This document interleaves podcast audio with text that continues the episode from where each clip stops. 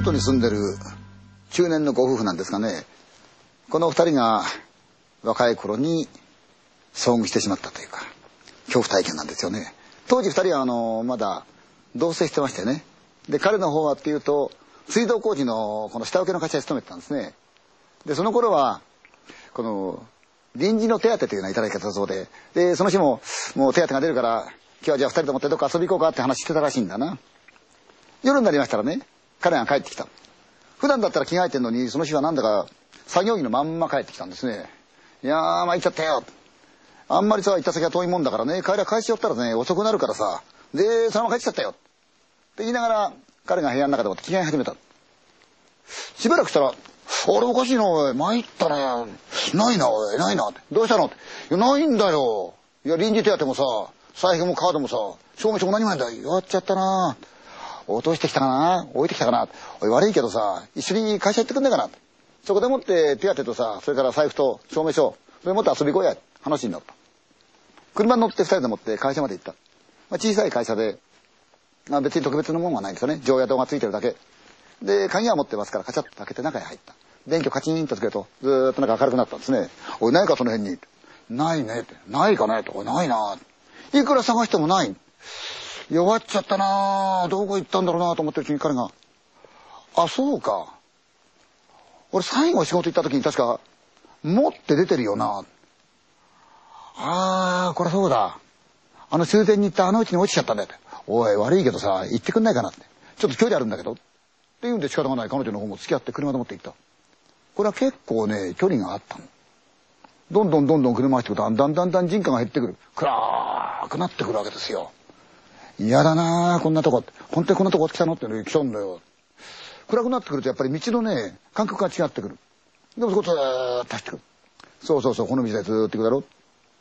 先行くとね確かねあの木造の古い家でさでテントのねこういうそう軒が出てね板の壁のとこにね蚊取線香かなんかのあの看板貼ってあんだよ。打ち付けて。それないかなあれかなああそうそうそうあれあれそこまで行った。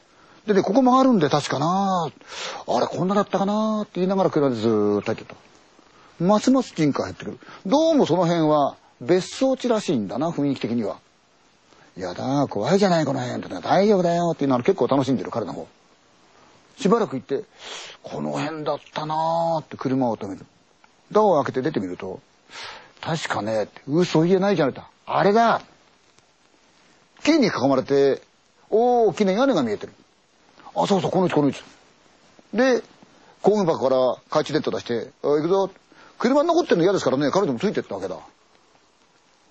門を開けて入ってった。手入れされてなくて荒れ放題の庭なんだなこれが。雑草と落ち葉が一シーッと。そこシャッカシャッカシャッカシャッカ。なんだか気持ち悪いね怖いね。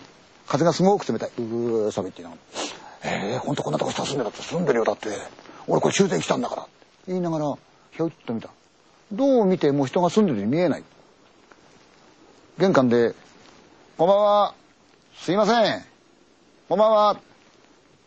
あのー、すいません。こんばんは」返事がない。いないんじゃないのって。そんなことないだろう。何気なくドアの取ってクッと掴んでキュッと回すねノブが回ってあ開く。いいーって開いたと目の前に暗い玄関ええー、と思った明かりがついてないちょっとおかしいよ一人だったら明かりついてるよってええー、いやだってここだよ間違いないよ懐中電灯で照らすと蜘蛛の巣だとか埃がさーッと辺り一面嫌なとこだなーと思ったけどいいやん多分そうだよこの人ね他に住んでんだよどんな人って。お80くらいのおばあさんだったかな。うん。そうだよきっと。いいえいい上がっちゃう。で懐中電灯でもって上がってっちゃう。あっちこっち部屋のもずーっと通りながら。廊下をずーっと行くとあれじゃないかな。見ると向こうに台所らしきものが見える。あああれだだって言ってみて。おいねえかここだよな。ほらな。ほら修繕した跡があるだろ来たんだよここへ。間違いないよ。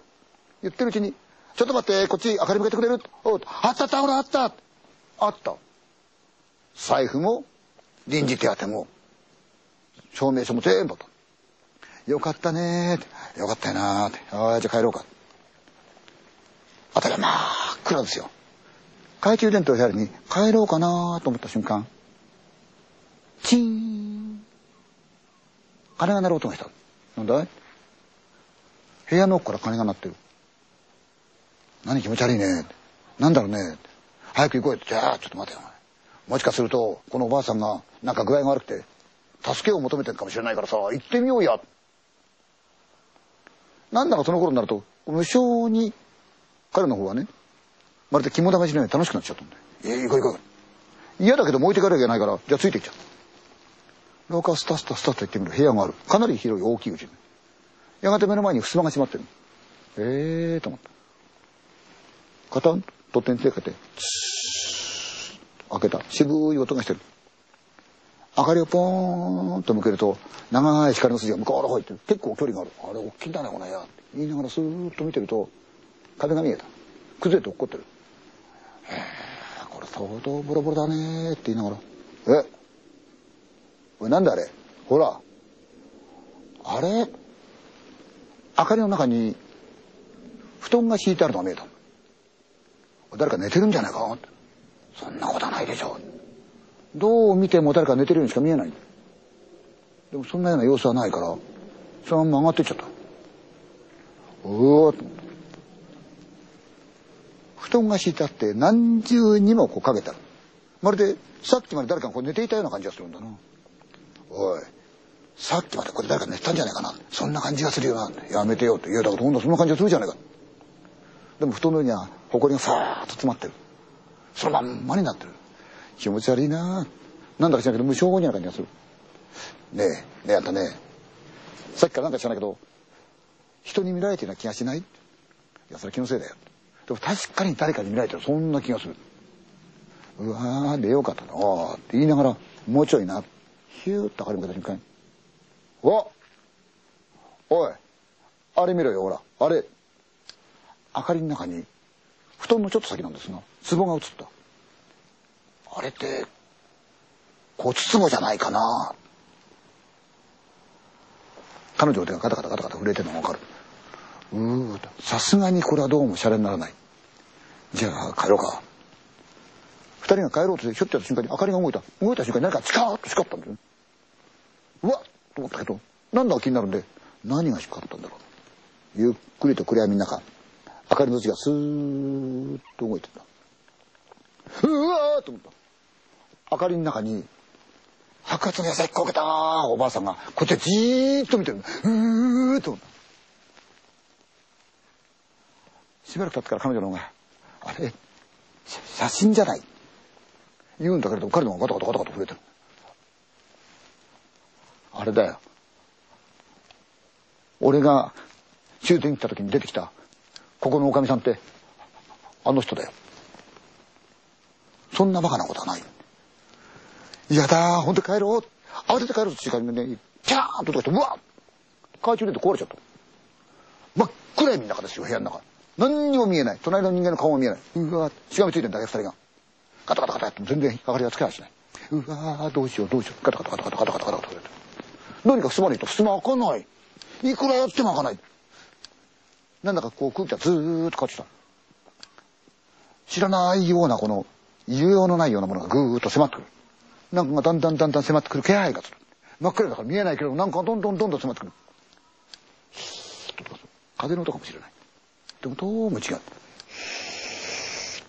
奥で、チーンととうーっと。見えないけれども真っ暗闇だから二人をなんかずっと包むように周りからどんどんどんどん何かが迫ってくる。うーっつけ何にもできない固まっちゃった二人とも。ふーっと迫ってくる。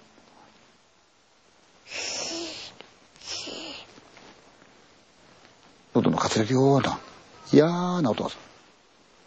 二人の間でどんどんどんどんそれが迫ってくる。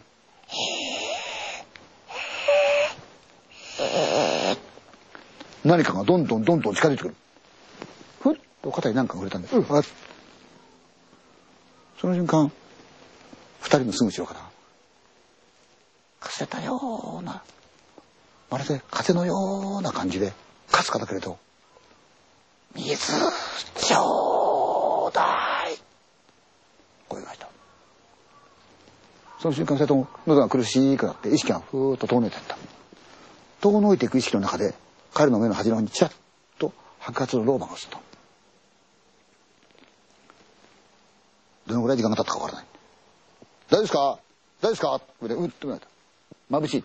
明かりが自分に向かわれてるうっ。大丈夫ですか？え？ふっ。明かりの向こうにおまわりさんがいる。大丈夫ですか？その力にも気がついた。どうしたんですか？って。え？大丈夫ですか？いやーさこの前撮ったらさ空き家のさ庭の中に車が入ってるしね。チラッチラッとなんか明かりが見えたんで気になってきたんだよ。